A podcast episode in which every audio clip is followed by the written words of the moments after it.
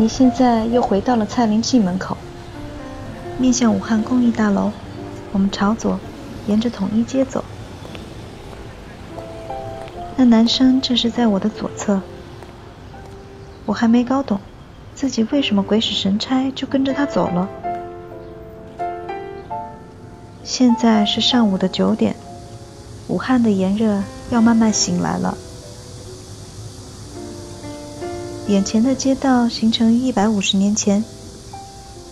以前每到涨水季节，这里都会被淹没，成为汉水的一部分。随着河床逐渐干枯，人们才在这里填土、修建房屋，渐渐的变成了一条街巷。你左右两边是两排老式住宅区。他们被统一称为里份。天津条约签订后，汉口被迫通商开埠，中西结合的连排式建筑里份在这时进入了汉口。在这之前，为了生意上的便利，除了住在江边的渔民，很多人都在自建的码头棚户区居住。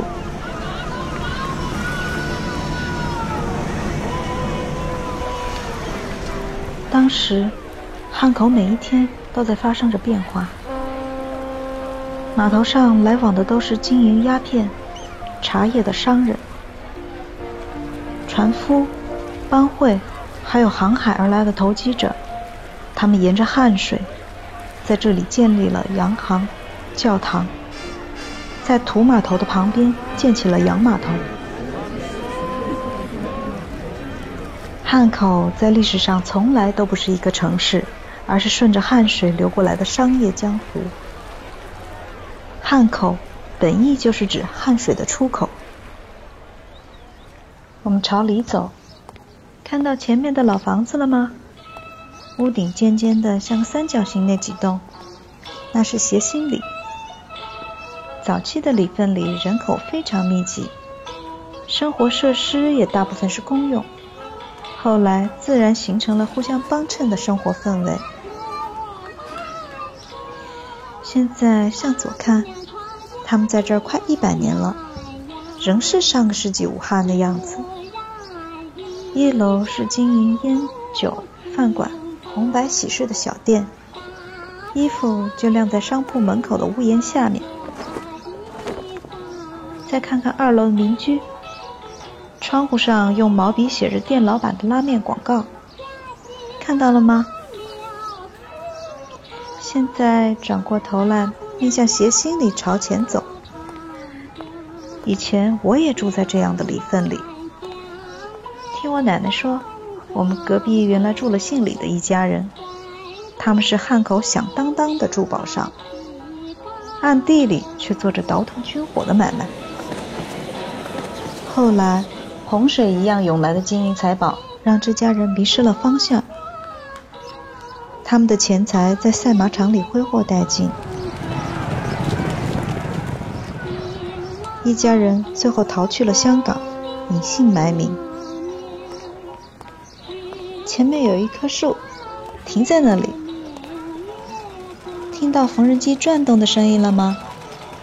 你的右前方有一块蓝色的路牌，我们在这里右转。进入闲乐巷，你看，周围有很多改衣店。站在缝纫机前和老裁缝聊天的是李爷爷，他跟我说，儿子想让他搬去北湖的新房子住，一来他年纪大了有个照应，二来也方便他接送孙女上学放学。他在这里改了十多年的衣服，今天。可能是最后一次了。看到巷口张姐的冷饮摊了吗？我们在这里左转，你的身后是新民政乐园，朝前走。你肯定对左边的大华饭店很好奇吧？就在上个世纪，这里还是夜夜笙歌的场所。饭店的顶楼有着全汉口最棒的爵士乐，还有从上海远道而来的专业舞女。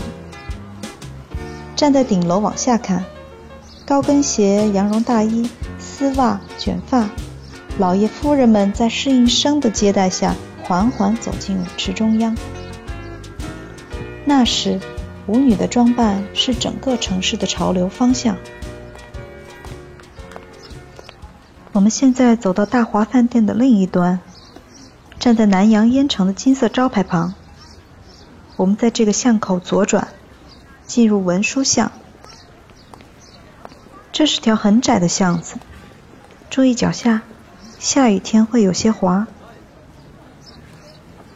往里走，逐渐会有纤维和鞋油的味道。你看，你周围的房门前都挂满了衣服。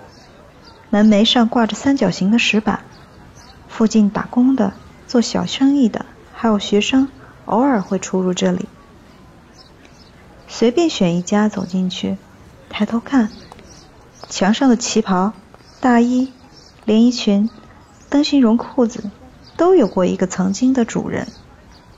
那男生说：“这个旧衣市场开了三十多年，以前新人们拍照用的婚纱。”很多都来自于这里。男生的奶奶走了后，他在这里找到了奶奶以前最喜欢的围巾款式。接着往里走，油炸的香味又会涌出来。炸鸡架子的老板万叔叔肯定已经起床了。他在这个小巷子里经营着自己的炸鸡小铺已经三十多年。六渡桥附近的老店，随着中山大道的改建，有的搬迁，有的失踪。现在要找到他们，你要做好城市冒险的准备。我们接着往前走，跟上了吗？靠近街角的卷帘门旁边，摆着一排黑的、红的、棕的皮椅子。卷帘门内传来板鼓、胡琴。还有二胡的声音，你看，叶奶奶在那儿吗？是不是刚点上一支烟？眉眼上的妆容还没卸完吧？叶奶奶以前可是花鼓戏一角儿。你眼前的这些老人家是红山区最后的楚剧人，里边年龄最大的已经快八十岁了。每周一。他们都会在这里唱三出戏，从下午的一点半到四点半，门票还是很便宜，只要五块钱一张。叶奶奶高兴地跟我说，寄生堂给了他们一个场地，现在他们偶尔也会去那里演出。你看，水表箱下面用红色和蓝色的字体写着下周的演出预告。男生兴奋地说。下周三是孟春善的本子，我们一起来听戏吧。话音未落，他又反应过来什么的样子，说：“哦，算了，我没有时间了。现在我们折返吧，回到巷子口，大华饭店的旁边。”